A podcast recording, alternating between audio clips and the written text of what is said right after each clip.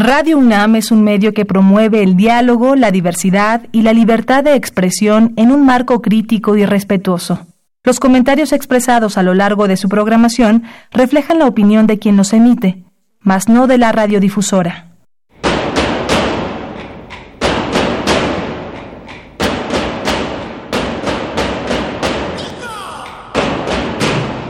Discrepancias. Atacan a la universidad porque discrepamos. Viva la discrepancia, porque es el espíritu de la universidad.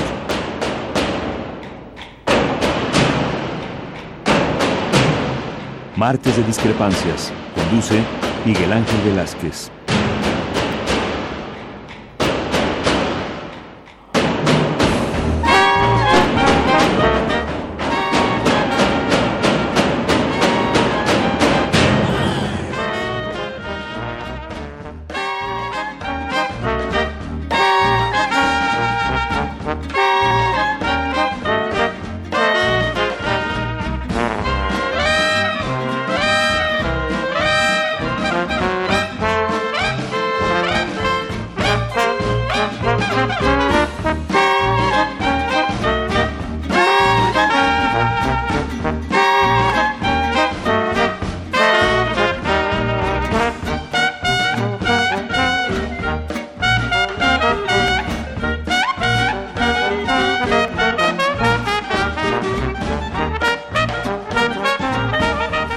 Muy buenas noches, gracias por estar con nosotros. Esto es Discrepancias. Estamos en Radio UNAM y, como siempre, trataremos de darle a usted información. Información para que tome usted decisiones, para que vea al mundo con una realidad y a su entorno con una realidad que no siempre se quiere poner a disposición ni de la escucha, ni del lector, ni de nadie más. Pues si algo hiciera falta para las gracias, desgracias de este país, usted ya conoce la tragedia, la masacre, a ver, la intentona de meterse en el país por lo que sucedió en la frontera de, de Sonora y Chihuahua. Donald Trump promete guerra en México. Andrés Manuel rechaza la guerra. Pero dentro de todo esto, ¿qué es lo que, lo que podemos oler? Sí, es una tragedia, es terrible. Pero, pero ¿qué hay detrás de todo esto? ¿Qué pasa con este país? No terminamos de discutir el asunto de Sinaloa y empezamos a discutir el siguiente asunto. En los dos, el crimen. En los dos, las armas. En los dos, la supuesta o la real ineficacia de todos los proyectos que se tengan para la pacificación de México. En los dos, uno de forma más abierta y otro de manera eh, de ladito, digamos, la intervención del gobierno de los Estados Unidos. En Sinaloa nos queda muy claro cómo fue la DEA tratando de intervenir en todas y por todas.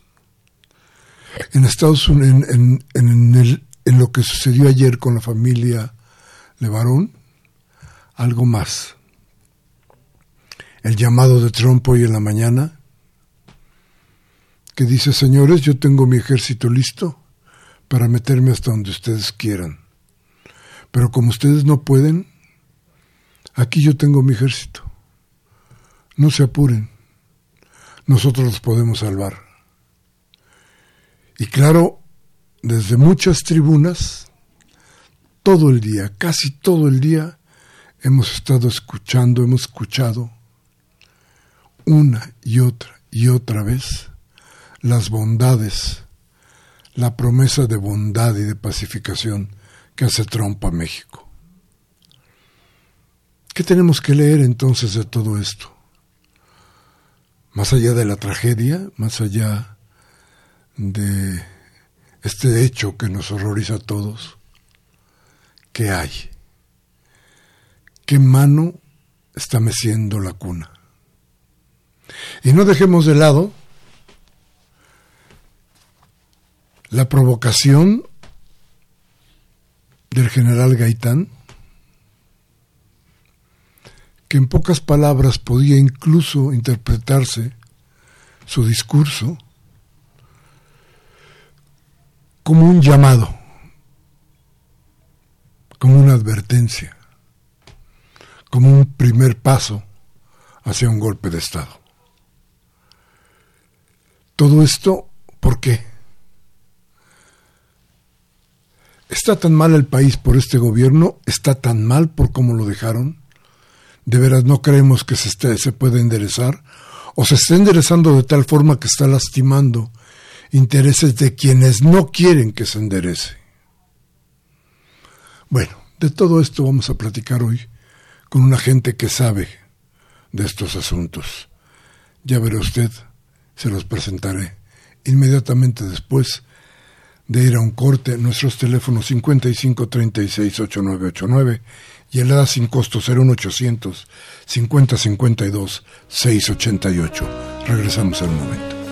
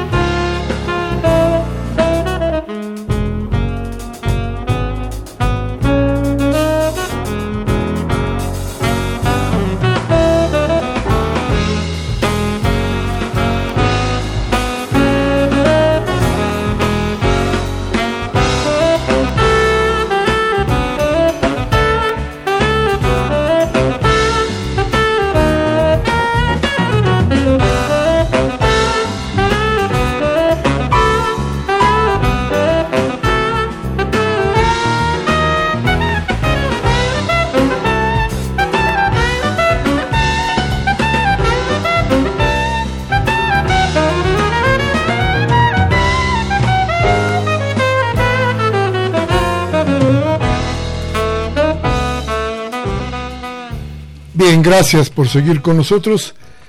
Mire, hoy está con nosotros y, de veras le digo a usted con mucha sinceridad que, que deberíamos sentirnos orgullosos de, escuchar a Carlos Facio, académico de la UNAM, de la UACM, columnista de la jornada, eh, pero, pero, pero un hombre que no anda mucho ni entre los micrófonos ni entre las, entre los, los reflectores pero que escribe, pero que reflexiona, pero que atiende a los problemas de México y los ve con los ojos de una gente que ha estado toda la vida luchando por la justicia.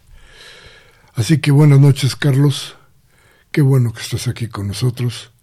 Qué bueno que nos permitas escuchar tu análisis sobre todo esto que significa también parte del gobierno y que y que parece que también es parte de la 4T, ¿no? De pronto como que todo tiene que ver con lo mismo, ¿no? Sí, buenas noches, gracias por la invitación. Un saludo aquí a toda tu audiencia, ¿no? Y te decía como que, como que esto que la promesa de cambio y el, y el empezar a tratar de cambiar como que, como que de pronto está sacudiendo, no conciencias, pero sí intereses, ¿no? Bueno, creo que sí, creo que hay un proyecto que yo llamaría de corte reformista, nacionalista, ¿no? Con López Obrador, él se plantea crear una suerte de nacionalismo del siglo XXI en México, con eje en el rescate de petróleos mexicanos, PEMES, y de la Comisión Federal de Electricidad, y un poco de los ingresos, eh, si se recuperan estas dos paraestatales, de los ingresos ya redistribuir con algunos otros proyectos de infraestructura para el sur-sureste.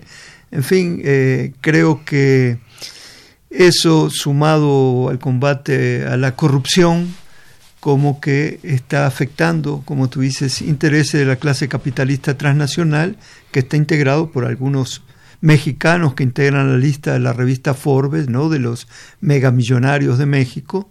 Pensemos en Slim, en Larrea, en la señora Gonda, la señorita Aramburu Zaval, en fin, los que integran el Consejo Mexicano de Negocios, que son unas 40 familias, y las otras familias que integran el Consejo Coordinador Empresarial y Coparmex, es decir, los grandes organismos, digamos, los sindicatos de la clase capitalista, ¿no? Pero también y fundamentalmente está afectando o puede afectar a la clase capitalista transnacional y muchos son eh, intereses de Estados Unidos, ¿no?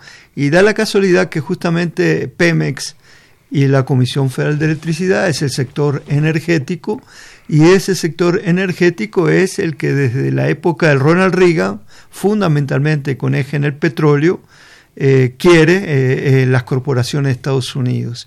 En un momento en que tanto Estados Unidos con su programa de energía de esta administración Trump como China con su ruta de la seda necesitan todavía en el corto y mediano plazo de los hidrocarburos para hacer funcionar sus economías. ¿no? Entonces hay esta guerra económica que hay entre estas dos potencias, tiene que ver con los bienes comunes, con los recursos naturales, y eh, ahí es donde entra el factor México, donde ya, eh, digamos, eh, lo que es Pemex, a partir de la privatización, de la contrarreforma energética de Peña Nieto y el, Peña Nieto y el Pacto por México, y también la Comisión Federal de Electricidad, estaba prácticamente integradas eh, a los circuitos corporativos, tanto mexicanos como de Estados Unidos. Tenemos que recordar que desde la época de Felipe Calderón hay eh, una integración transfronteriza en materia de petróleo y gas, los gasoductos, pero también una interconexión eléctrica transfronteriza. Y que entonces esto tiene que ver a su vez con, con que el nudo, digamos, eh, estratégico, digamos, eh, clave de esta integración energética está también en el istmo de Tehuantepec, donde se cruzan, digamos, gasoductos y donde se cruzan también eh, todas las redes de electricidad en tránsito hacia Centroamérica, ahora también con el proyecto de Estados Unidos de exportar gas a través de México hacia eh, Centroamérica y América del Sur. Entonces, bueno, ahí tenemos un problema ya. Ah, no es a la administración Trump, a ninguna administración de Estados Unidos le conviene tener eh, un presidente con esta popularidad y que aparte tenga un proyecto eh, nacionalista. Si bien desde una perspectiva podemos pensar que el gobierno de López Obrador es, reformista, más bien de corte socialdemócrata, y lo que quiera son hacer reformas que permitan redistribuir para que no haya tantos pobres en México, para el gran capital sí, esto les afecta. Pensemos que justamente toda esta trama energética, uno de los principales... Eh, eh, eh, núcleos de poder que está metido es BlackRock, es decir, es el fondo de inversiones más grande del mundo que está en las principales, tiene interés en las principales corporaciones mexicanas que cotizan en la bolsa de valores, eh, tiene que ver con los grandes proyectos de los gasoductos, los petroductos eh, y obras de infraestructuras que estaban diseñadas desde los proyectos de Cedillo, pasando por Fox, pasando por Calderón y Peña Nieto. ¿no? Entonces, bueno, sí, ahí se están afectando intereses. ¿no? Entonces, eh, tenemos que ver esto a su vez en un marco regional geopolítico. Yo hablaba de China, pero pensemos que en, las Américas Estados Unidos acaba de perder un bastión que era Macri en la Argentina, no logró eh, eh, que en Bolivia se pudiera quitar a Evo, pero entonces le está armando un golpe suave, un golpe blando, eh, a través de, grandes empresarios de Cochabamba, Tarija este, Santa Cruz, ¿no? Están reeditando, digamos, el intento golpista 2008, donde Estados Unidos, la Embajada de Estados Unidos impulsó eh, un movimiento separatista, ¿no? Y Evo Morales, el indio, como se dice él mismo, Evo Morales echó al embajador de Estados Unidos, echó a la DEA, echó a la Agencia Internacional para el Desarrollo de Estados Unidos, la AID. ¿no? Entonces, bueno, si sumamos que queda Evo, que ahora tiene Fernández, tiene a López Obrador, esto favorece, digamos, también eh, eh, a Maduro en Venezuela, al presidente de Cuba, y bueno, hay, signos, ¿no? Es decir, el hecho de que uno de los primeros presidentes que recibe en Palacio López Obrador sea eh, Díaz Canel, el presidente cubano, son señales, digamos, que Estados Unidos está viendo y que creo yo que el proyecto de siempre ha sido desestabilizar, México. Cuando Ronald Reagan y las corporaciones petroleras, después de la crisis del boicot petrolero del mundo árabe en 1973, después de la guerra de Yom Kippur, vieron que eran dependían del petróleo y que tenían que garantizarlo, voltearon hacia la región, estaba México y Venezuela, dos productores, vendedores tradicionales, y eh, bueno, el proyecto era apoderarse de manera directa o indirecta de los recursos de Venezuela y México. ¿no? Eso como un continuo llega hasta hoy. La contrarreforma energética de Peña Nieto y el Pacto por México era justamente eh, eh, abrir la vía para la privatización de la energía en México. ¿no? Si ahora llega López Obrador y quiere justamente reeditar un proyecto a los Lázaro Cárdenas en México, bueno, creo yo que Estados Unidos no lo puede permitir. ¿no? A ver, este contexto tiene que ser muy necesario para darnos cuenta de, o más o menos para tratar de encontrar qué es lo que subyace en los últimos acontecimientos. Dirías tú, tú verías en el discurso del general Gaitán, en lo que sucedió en Sinaloa y en lo que pasó ayer mismo en, en, eh, eh, en, Chihuahua, entre Chihuahua y, Sonora, algún eje central, algún vértice común? Bueno, una de lo que se ha dado desde el comienzo del siglo XXI eh, las guerras del Pentágono, digamos, en el mundo, son guerras por territorios donde hay recursos, ¿no? Y una de las metodologías ya no es la invasión como se hizo en Afganistán o en Irak, de manera indirecta se usó a un grupo terrorista, ISIS, para deshacer un país, Siria, y tratar de... Entonces, eh, hay otras modalidades que son lo que se conoce hoy como las guerras de cuarta generación, las guerras difusas, eh, las guerras eh, donde el papel de los medios es, es, clave, y esto está vinculado con lo que se conoce como los golpes suaves o los golpes blandos. Eh, Estados Unidos lo experimentó a comienzo del siglo en Georgia, bueno, en Serbia primero, luego en Georgia, en, en, en Ucrania, intentó hacerlo en Venezuela en 2002. Es decir, ¿qué es un golpe suave? Un golpe suave es justamente primero mediante los medios meter en la cabeza de la gente determinadas ideas fuerza, matrices de opinión, que están dirigidas contra el gobernante de turno y un, elemento central es, una vez que la gente incorporó eso, movilizarla a las calles para con grandes manifestaciones tratar de derrocar a los gobiernos. Así se hizo contra Milosevic, se hizo en Ucrania, se hizo en Georgia, se intentó hacer en Venezuela en 2002 y fracasó. Desde entonces Venezuela ha sido laboratorio de esta forma de guerra difusa, de esta suerte de golpes blandos. Se intentó hacer las primaveras árabes y fracasó, ¿no? Entonces, lo que yo avisoro en el corto tiempo, acá está el documental que acaba de ser Carlos Mendoza, el canal 6 de julio, donde de alguna manera eh, se intuye la posibilidad de que se esté preparando esta modalidad de guerra difusa en México.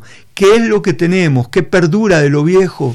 Lo que perdura de lo viejo es justamente estas 20, 30, 40 voces tarifadas que tienen los micrófonos de las radios y las televisoras y que durante 36 años tuvieron metiendo la cabeza de la población mexicana las ideas del neoliberalismo, ¿no?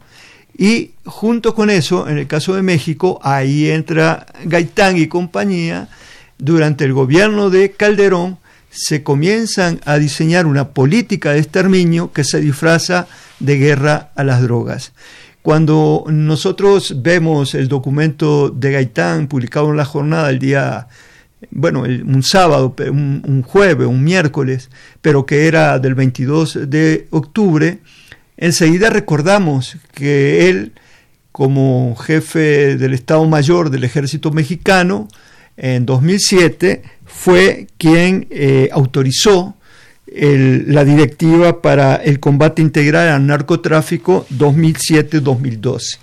¿Qué era lo que se planteaba ahí en ese documento que fue considerado la Biblia de los militares durante el sexenio de Calderón?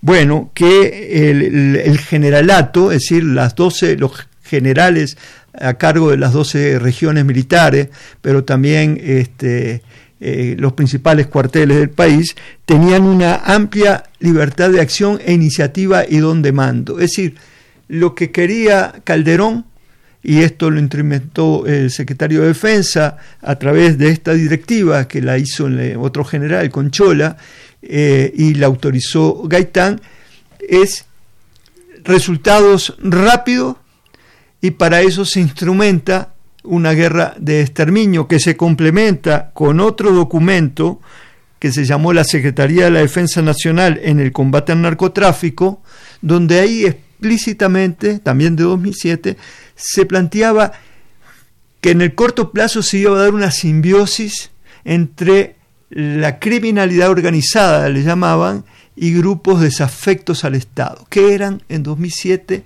los grupos desafectos al Estado? Bueno, uno tendría a pensar si una cosa es el crimen organizado, la delincuencia, los cárteles de la droga, los grupos desafectos eran las guerrillas, que había en aquel momento en México, el ZLN y el EPR, y algunas otras agrupaciones menores. Entonces, el análisis de la Sedena fue que iba a haber una eh, fusión, digamos, entre estas dos instancias y que esto ponía en peligro la seguridad nacional. Y a partir de ahí lo que dice el documento es que hay que llevar a cabo una acción de exterminio de los delincuentes que son erigidos a la categoría de enemigo interno. Y ahí empieza todo. Justamente Gaitán es, como jefe de Estado Mayor, que está en esto. ¿Cuáles eran los antecedentes? Gaitán, bueno, ya había estado a cargo de uno de los agrupamientos, la Fuerza Arcoíris, en Chiapas, tras la insurrección eh, zapatista de 1994, en 1995, también bajo eh, eh, la instrucción en los cuarteles del Pentágono de Estados Unidos,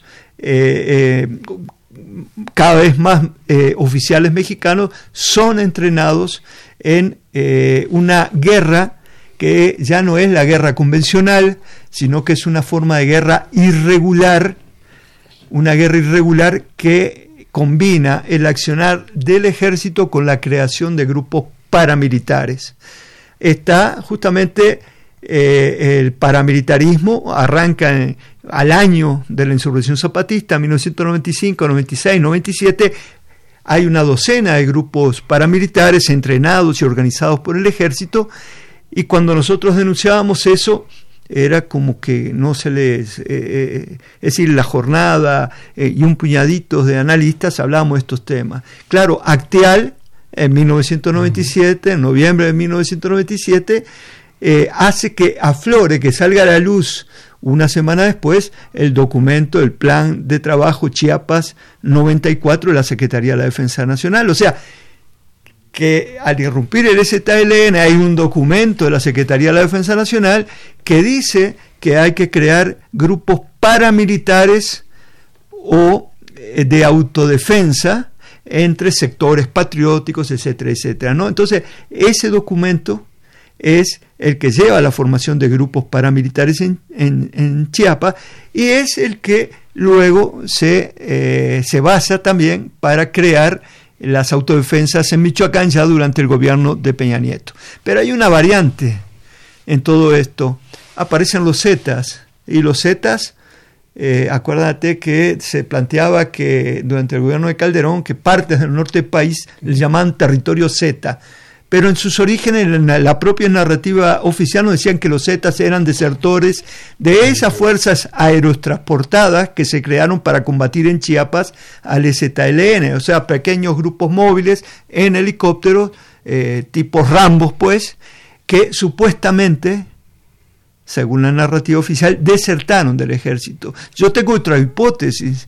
¿Qué tal si para hacerlo, dado que México eh, eh, es decir, eh, no se podía hablar de la intromisión como estaba haciéndolo Estados Unidos en Colombia, no se creaba una fuerza al tipo de los paramilitares colombianos que estaban aliados con un narcotraficante, más el ejército, y entonces se dislocaba un cuerpo de ejército, se lo clandestinizaba, se lo hacía aparecer como un grupo criminal, generaba una metodología una nueva mm, forma de violencia con descuartizados, con gente degollada, eh, con, muertes eh, masivas, es decir, 25 un día en la Marquesa, 19 cuerpos colgados de un puente en Ajijí o en, Guadalajara o en allá en Nuevo Laredo, es decir, las cabezas chorreando sangre en, en, frente a una comisaría en Guerrero, es decir, una forma de violencia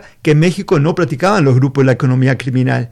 ¿Dónde se practicaban? Ya en Colombia, pero lo había practicado antes Estados Unidos en, Vietnam, en otras guerras en el mundo. ¿no? Entonces, bueno, esta, esta, esta nueva irrupción, esta forma de violencia en México fue llevando justamente a una ruptura del tejido social, es decir, fue una guerra de exterminio que había sido planificada. Cuando nosotros pedimos, por derecho a la información, ese documento que publicó el diario Milenio eh, sobre esta guerra de exterminio, en la defensa negaron que ese documento existiera. Cuando se le pidió a Milenio que nos diera acceso al documento que habían publicado, se nos dijo que no lo tenían. Cuando nosotros justamente en un libro publicamos la fotografía de la primera plana de Milenio, donde eh, se decía que eh, eh, estos grupos ponían en peligro la seguridad nacional. ¿no? Entonces, bueno, estamos con Gaitán. Tú mencionabas en una nota los nexos del general Gaitán con supuestamente uno de sus padrinos, el general Macedo de la Concha, Claro, pero además, déjame interrumpirte aquí un poco, porque Gaitán también estuvo en los aerotransportados. Claro, él fue jefe de la Fuerza Arcoíris. La fuerza, yo tengo una camiseta de, la Fuerza Arcoíris eh, que tiene una bota pisando la cabeza de un zapatista, de un encapuchado, que me la dio, por cierto, me la regaló doña Rosario Barra de Piedra hace muchos años. Eh, y ellos, justamente, su, su, su, su, canto de entrenamiento era algo así como vamos a matar zapatistas, una cosa así, ¿no? Eh, con ritmo militar, ¿no? Entonces, eh, digamos, aparece la carrera, como tú los planteas, de Gaitán en, en, en, niveles triple A, digamos, de las jerarquías del ejército y la política mexicana, de la mano de Macedo de la Concha, ¿no? Eh, y, a partir de ahí vemos también que Macedo de la Concha como procurador es el que lleva el caso del desafuero de López Obrador, ¿no? Y ahí tenemos que, que decirle a la audiencia que tienen que valorar la historia, o sea, recurrir a la memoria, ir para atrás para entender lo que ocurre en el presente y lo que puede venir en el futuro, ¿no? Pero estuvo aquella famosa reunión en 2004 en el Hotel Presidente, donde estuvo eh, cuando Ahumada, Carlos Ahumada, el empresario argentino-mexicano, fue a hacer la denuncia para incriminar a López Obrador y ahí en esa reunión estuvo el jefe Diego Fernández de Ceballo del Partido Acción Nacional. En esa reunión estuvo un abogado, Collado, hoy está preso, que era el abogado de eh, Raúl Salinas de Gortari, del ex gobernador Villanueva, es decir, de muchos eh, criminales, ¿no? según la justicia de aquellos tiempos. Pero ahí también en esa reunión eh, hubo un agente del Ministerio Público que dependía directamente de Macedo de la Concha y un agente del CISEN, de los Servicios de Inteligencia del régimen, Valle de apellido, que había sido miembro de la Brigada Blanca, aquel grupo paramilitar de la Secretaría del, gobierno mexicano, integrado por, por, por, militares y policías de la DICIP, de las distintas policías de aquella época. Entonces, bueno, ahí ya tenemos parte de un engranaje que tú a su vez lo vinculas luego como en, los en la época de, de Macedo como procurador, cuando Gaitán pasa a ser justamente un alto mando de la Secretaría de Defensa, tú dices en, en, un artículo que escribiste en la jornada que a su vez en la agregaduría de la PGR en la Embajada de México en Estados Unidos había, estaba un hijo del el general Macedo. de la Concha y una hija del secretario del, del militar Gaitán Ochoa, ¿no? y tú pones de la PGR por eso, ¿no? Entonces, bueno, ¿y quién era el embajador? Tú lo dices, era nada menos que eh, Medina Mora, ¿no? Eh, que también ahora está, eh, que pasó después de eso a ser ministro de la Suprema Corte y hoy también está ligado a casos de corrupción, ¿no? Entonces, bueno, ahí, si, si miramos esto, si decimos, por un lado la energía, por otro lado agarramos este grupo de personajes que están ligados con Calderón, que están ligados con Fox, pero que algunos de ellos están ligados también con lo que era la cúpula priista, lo del gobierno propio de, de Peña Nieto, vamos sacando que hay una serie de intereses en un momento en que fue tan aplastante la victoria de López Obrador que los partidos políticos, el PRI prácticamente desaparece, bueno, el PRD ya ni se diga, y el PAN queda muy afectado. Entonces, los partidos no tienen la capacidad eh, para movilizar gente en la calle. Entonces, lo que, volviendo a cómo se prepara un golpe suave, tienen, siguen manteniendo a estas 40 voces, a estas 30, 40 voces de los medios tarifados, que son a los que López Obrador también le cortó los convenios que tenían con el Estado y que hoy dicen, hoy están haciendo una dura crítica como nunca desatada en cuanto a la terminología que utilizan contra el presidente de la República, sino que ahora repiten todos los días que ellos siempre criticaron a los presidentes anteriores. Es, es mentira eso. Claro que es, es, es, una repetición, repetición para la gente se crea que ellos siempre fueron críticos. No, ellos forman parte de lo que se conoce como el terrorismo mediático y es una, un, un eslabón principal para los golpes suaves, para esta guerra irregular, para esta forma de guerra difusa. ¿Qué es lo que le falta a un liderazgo? No puede ser Margarita Zavala, no puede ser a la sombra de Calderón, ni qué decir de Fox. Entonces inventan a un Gustavo de Hoyos y un grupo empresario le dan cuerda a ver si él, que tiene buena figura, tiene buena labia, lo placean en los grandes medios, un día aparece con Bloomberg, otro día aparece, es decir, en las grandes televisoras, en las radios, y ya tienen un proyecto para con dos intelectuales orgánicos de la derecha, del neoliberalismo, formar 2.000 cuadros de aquí al 2021. ¿no? Bueno, por ahí va un proyecto. Aparecen chalecos amarillos en México, aparece en el norte del país alguien que ya en enero, febrero, cuando el Huachicol hablaba de la dictadura de López Obrador. Es decir, se, se está intentando crear, por un lado, la imagen de un gobierno autoritario que va hacia una dictadura.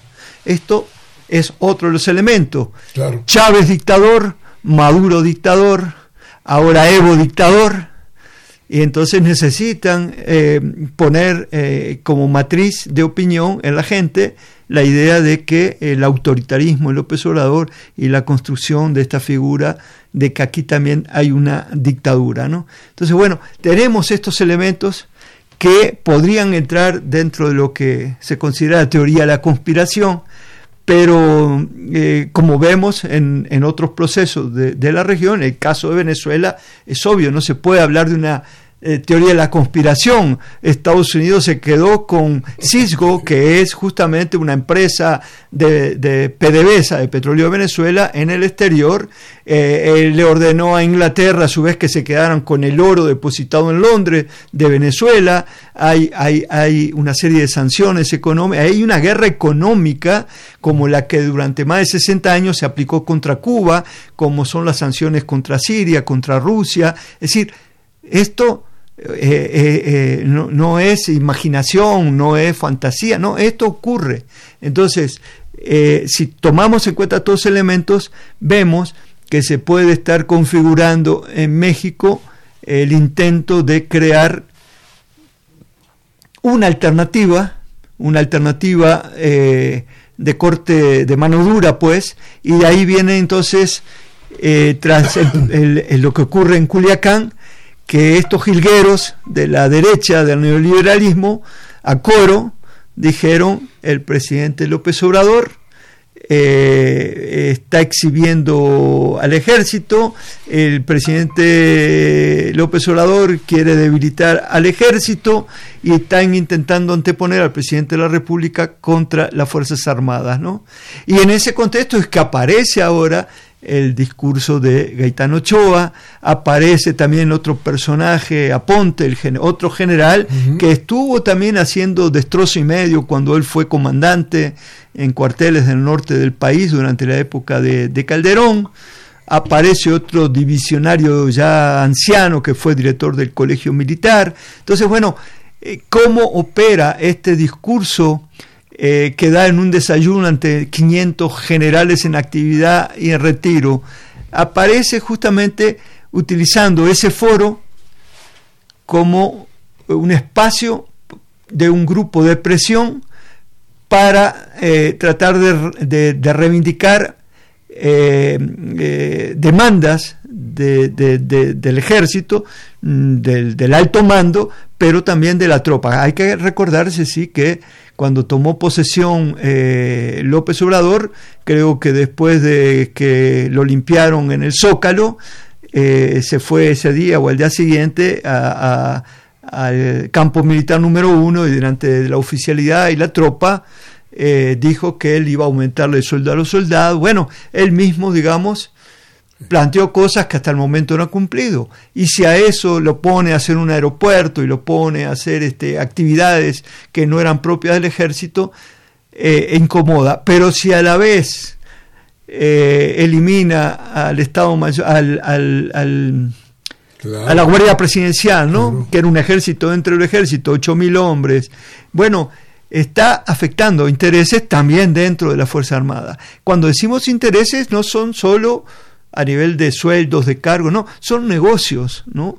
Porque hay muchos negocios que tienen que ver con compra de armas, con compra de tecnología, etcétera, etcétera, que eh, eh, está afectando, pues, eh, a distintos elementos de la cadena de mando. ¿no? Entonces, bueno, por eso nosotros decíamos que cuando leemos ese discurso de cuatro minutos, que es muy corto, decimos, bueno, acá esto constituye un acto indisciplina en ningún momento menciona por su nombre al presidente de la República, López Obrador, en ningún momento menciona a López Obrador como mando supremo de las Fuerzas Armadas y él como eh, general, aun y cuando está en retiro, estaba ocupando un cargo dentro de la Sedena, eh, está cometiendo una insubordinación. ¿no? Yo pensé al otro día, eh, es destituido, ¿no? Es, degradado, no ha pasado nada. No comparto yo la idea del presidente de que tiene el derecho a la libertad de expresión.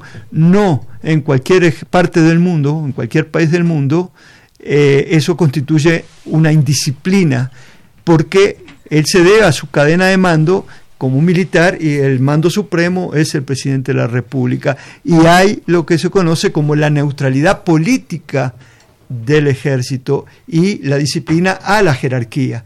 Entonces, bueno, esto creo que eh, fue lo que dio lugar a que después López Obrador recapacitara y se planteara que más allá de la imprudencia, eh, algunos podrían estar eh, pensando en un golpe de Estado.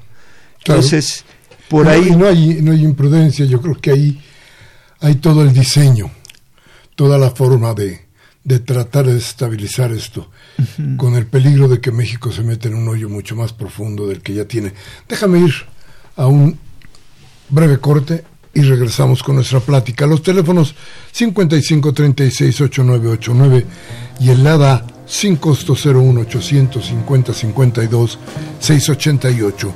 Hoy hablamos con Carlos Facio, académico de la UNAM y de la UACM, columnista de la jornada y escritor. Yo le recomiendo que busque Estado de Emergencia. Es un, libro de veras fascinante. Pero también hay otro sobre el, terrorismo. Y ahí donde intervienen muchas cuestiones de, terrorismo mediático. de lo mediático. Así que échele usted por ahí un ojo a estos escritos. Va a ver qué interesante. Vamos al corte, regresamos en un momento.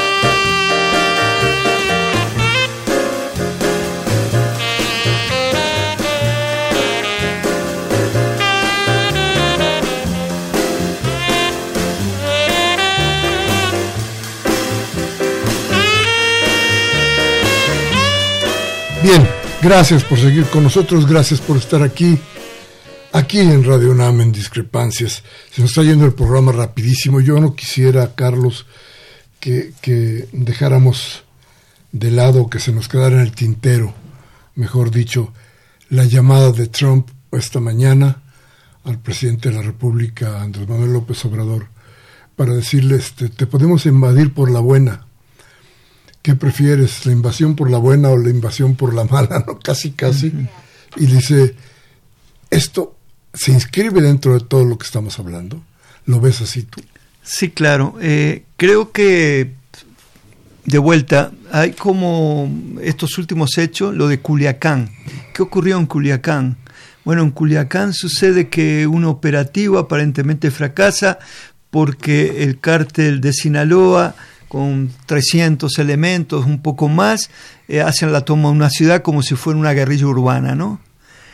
Y ahí tenemos un primer elemento. ¿Quién preparó eso? Tú manejas la DEA, eh, sabemos eh, que, la DEA estuvo presente, sabemos que hubo una reunión después de, generales de, de, la Sedena y mandos de la Marina con, altos funcionarios del Departamento de Estado, de la Embajada de Estados Unidos, pero también de la, del Pentágono, y donde un general les dijo a, los extranjeros que el ejército mexicano estaba desgastado. Entonces, cuando yo veo todo el operativo Michoacán, me acuerdo que lo manejé en ese libro Estado de Emergencia, que el Pentágono, a través de los grupos que tiene eh, académicos en revistas especializadas militares, ya en 2000 2014, 2015, hablaban que los cárteles de la droga mexicanos actuaban como una guerrilla que podía ser una guerrilla urbana y si hay una guerrilla, entonces hay que recurrir a la contrainsurgencia. Y eh, justamente eh, la propia Hillary Clinton como secretaria de Estado con Obama planteaba eso, hacía el símil de Colombia 20 años atrás, 25 años atrás, ¿no? Entonces, bueno, a mí me llama la atención lo que ocurrió en, en Culiacán. Eh, ¿Quién preparó esto? ¿Qué falló ahí? Pero ¿quién preparó esto? Ahora ocurre un hecho en la frontera de Sonora con Chihuahua y matan a seis niños y tres mujeres de una comunidad levarón. Entonces, claro, esto está, eh, lleva a generar eh, dentro de todo el mar de, horror que hay en México, más niños, mujeres, y la narrativa, la primera narrativa oficial es que aparentemente es un enfrentamiento de grupos criminales. Yo me atrevo a decir acá frente al micrófono que estamos frente a una campaña de desestabilización de Estados Unidos, que tiró, nadie se acuerda de eso, pero que cuando Japón ya estaba derrotado la Segunda Guerra Mundial, tiró la bomba en Hiroshima y Nagasaki, tiró dos bombas atómicas. O sea, es un país, es el motor del capitalismo que ha hecho salvajada y media desde la Segunda Guerra Mundial hasta el presente. O sea, crea grupos terroristas como el ISIS para destrozar un país que en la memoria de la gente está más reciente que Siria. Pero antes intervino en Afganistán, después en Irak, luego en Libia. Entonces, ¿por qué está matando por hambre mediante un cerco eh, económico?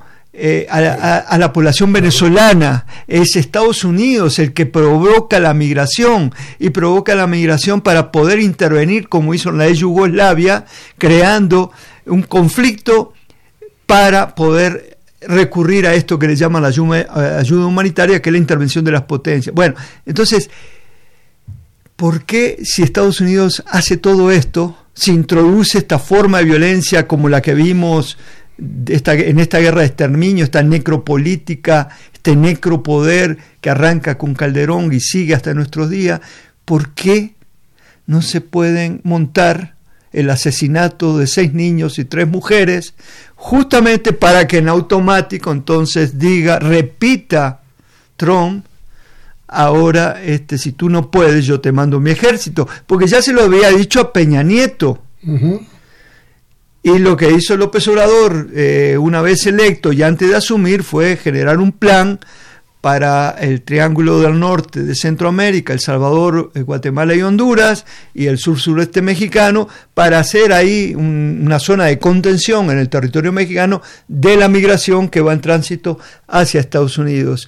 Eh, López Obrador le trató de dar una respuesta dentro de un proyecto eh, no basado en la violencia, sino con planes de desarrollo. Y Trump le dijo no con, el, con Guatemala, Honduras y El Salvador, me entiendo yo. Y entonces hoy responde guerra, guerra contra, para borrar de la faz de la tierra a estos monstruos, y tengo mi ejército, lo mismo que le había dicho a Calderón. Entonces, ahí es cuando nosotros tenemos que entender no solo el lenguaje de, y la bravuconería, sino que tenemos que mirar lo que hace Estados Unidos en el vecindario y en el mundo. Entonces, a partir de ahí es que tenemos que hacer juegos, análisis posibles de qué puede estar eh, en curso. ¿no? Y mira, hay, hay un dato que no podemos echar de lado. A ver, la familia de Levarón o el grupo Levarón tienen residencia en Estados Unidos, son gente de Estados Unidos. No parece casual. Por eso, por eso yo digo, eh, eh, lo que yo veo es que esto perfectamente pudo ser preparado por los grupos de inteligencia del Pentágono, de la CIA, generar un hecho tal desestabilizador a partir del dato que son mormones, son, tienen la doble nacionalidad en una zona perdida allá en la nada, donde un comando de élite de Estados Unidos o un grupo encargado al servicio de Estados Unidos, pensemos en el ISI para Afganistán, para, para Medio Oriente, bueno, puede tener aquí eh, eh, la colaboración de un grupo criminal mexicano para hacer este tipo de tarea. Pero yo digo, fueron los Zetas los que introdujeron esa metodología, porque cuando aparecen los Zetas, también hay un documento 2007 del Pentágono que dice que va a enviar a los países, incluso amigos, grupos, pequeños grupos de soldados fundamentalmente formados por marines de la Marina de Guerra, que tengan la fisonomía latina, que hablen español, que hayan peleado varias guerras, que sepan a su vez pilotear aviones de ala y helicópteros. Entonces, bueno, eso está en un documento. Y a partir de ahí comienzan a aparecer esta nueva forma de violencia en México. Es decir, puede ser que esté actuando de manera clandestina un grupo de Estados Unidos en los orígenes de esta forma de violencia. Es decir, eh, aquí está cómo se preparan estas guerras eh, de estos golpes suaves, esta guerra difusa, ellos mandan primero antropólogos, cientistas sociales a los países, analizan cómo es la realidad, la religiosidad, los grupos de poder, cómo es la corrupción de los políticos, de los altos mandos del ejército, y a partir de ahí diseñan y desestabilizan países. Bueno, si eso lo hicieron en Venezuela, si lo hicieron en Ecuador, si lo están haciendo y lo quisieron hacer antes en Bolivia, tenemos que partir de la, de la, de la base de que eso lo han estado haciendo en México, ¿no? Entonces, volvemos al principio.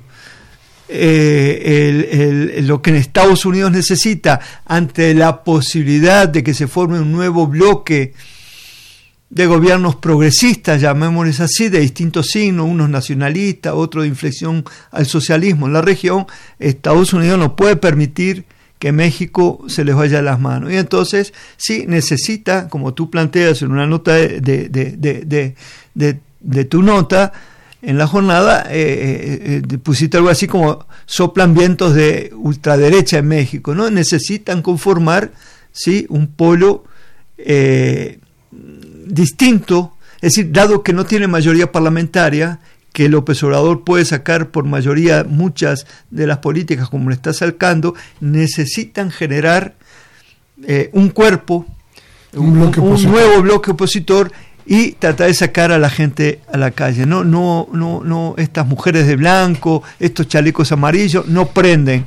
Y entonces es necesario justamente crear otra cosa. Sí, yo creo que que eh, el momento político del país es muy interesante porque lo que nos plantea, lo que nos deja ver en este momento, es que no hay oposición dentro de las cámaras, dentro de los partidos para López Obrador. No existe. Estamos diciendo ahora que la oposición más fuerte para López Obrador es Morena, es su propio partido, porque los demás partidos están, están deshechos. Y entonces no existe oposición ni, ni, ningún liderazgo visible. Importante, ¿no? Y entonces ahora conformar un bloque opositor que tenga alguna cabeza, yo pienso mal, perdón, ojalá no, no, no lastime susceptibilidades, pero, pero de pronto hasta pienso que algún levarón se puede convertir en uno de los, de los liderazgos que se requieren dadas las circunstancias y lo que está pasando. Hoy, si tú has observado cuántas veces he entrevistado al líder de la familia o a uno de los líderes de la familia, te vas a dar cuenta que incluso lleva, parece que va subiendo el tono y desde cómo, cómo sucedió el, asunto hasta la condena al gobierno ha ido subiendo el tono. Eh, Ojalá no sea así, porque sería monstruoso, más monstruoso que, el, que los disparos y que la muerte, usar la muerte para tratar de, de encaramar a alguien en lo político, ¿no? Sería, ojalá no, ojalá no sea por ahí, ¿no? Ojalá yo me tenga que tragar todas estas palabras. Bueno, vamos a ir rápidamente a un corte y regresamos de inmediato. Teléfono 55368989 y 01850 52 688. Regresamos.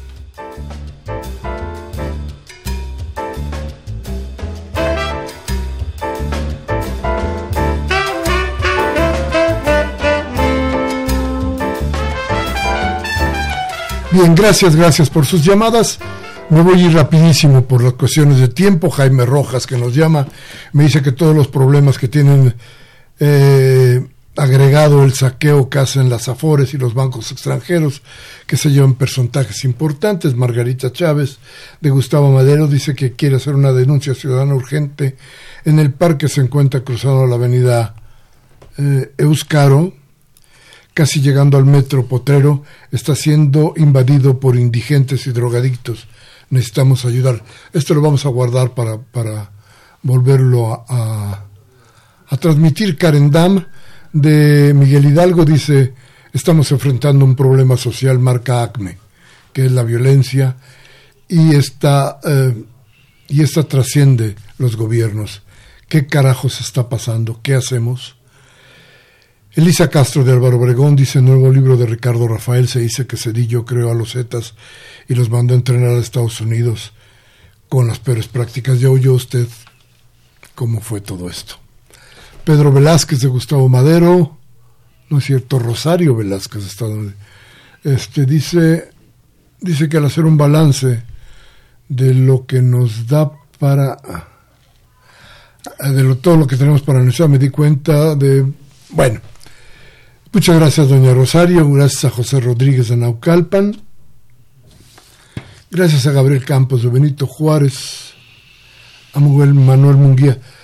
Don Manuel, déjeme guardar las llamadas para la para la para el próximo programa y las pasamos todas. Dice de Coacalco también.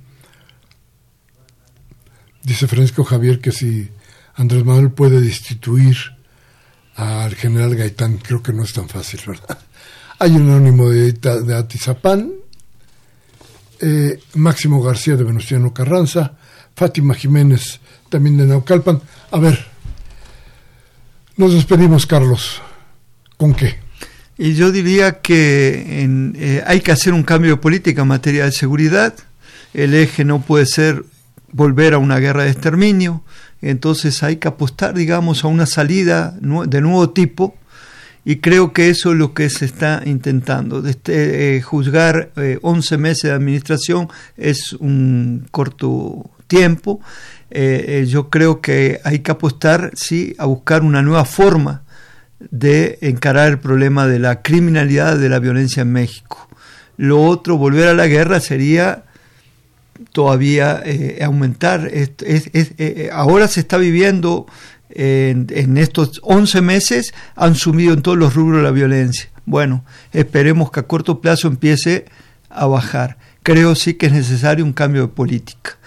No se puede seguir repitiendo lo que no funcionó porque a su vez responde a los intereses de gran capital en el marco de esto que decíamos de guerras por territorios, donde hay recursos y donde hay seres humanos que a su vez son mano de obra barata para la superexplotación. ¿no?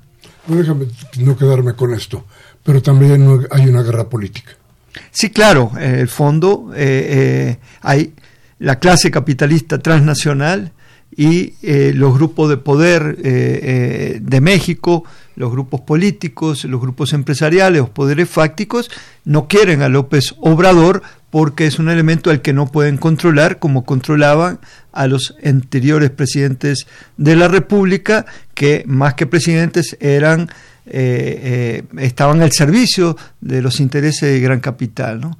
Entonces, bueno, más allá de que López Obrador tenga posiciones reformistas, no pueden admitirlo al frente eh, del país. ¿no? Y de ahí que estemos enfrentando este proceso de desestabilización que puede llevar, como tú planteabas, a la conformación de un bloque reaccionario que pueda disputarle base social al gobierno y llevar con otros apoyos a una mayor desestabilización del país a corto o mediano plazo.